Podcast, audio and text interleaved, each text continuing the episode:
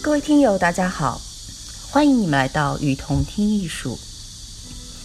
在这里，我们介绍国内外艺术机构、艺术家，分享关于艺术的文章，让你用听的方式，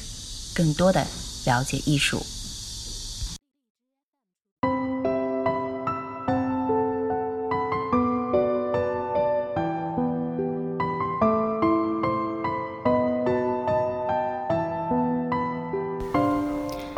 今天仍然为大家介绍波普艺术。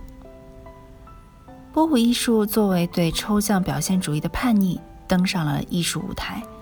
这也是美国最重要和独特的艺术形式。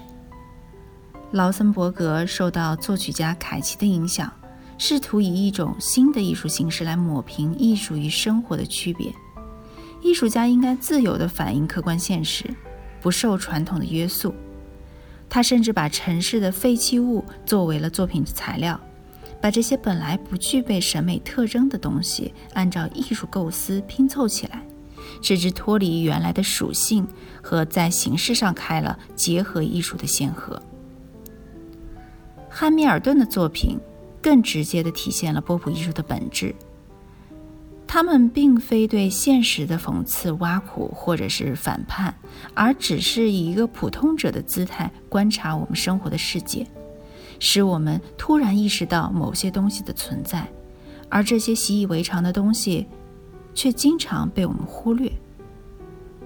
安迪·沃霍尔与其他波普艺术家相比，显得更为彻底。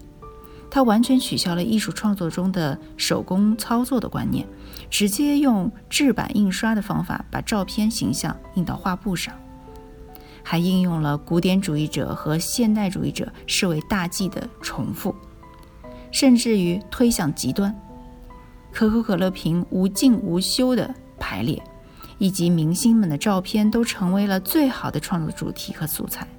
这十分贴切地反映出了后工业时代的特征。现代工业正是这样每天重复着同一样东西，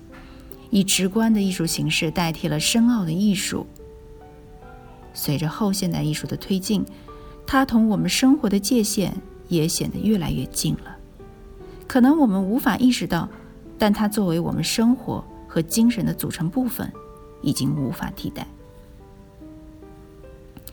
波普文化先驱汉密尔顿认为，波普艺术应当具有以下方面的特征：通俗的、短暂的、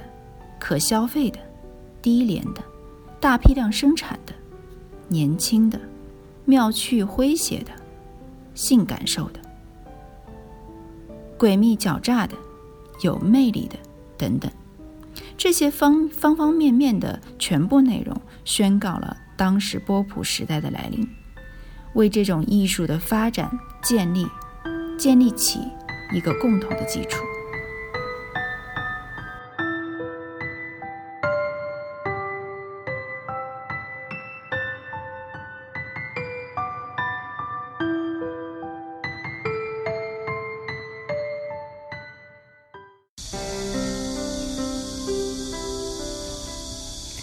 感谢您的收听。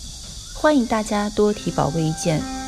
并且来我们与同听艺术同名的微信和微博留言哦。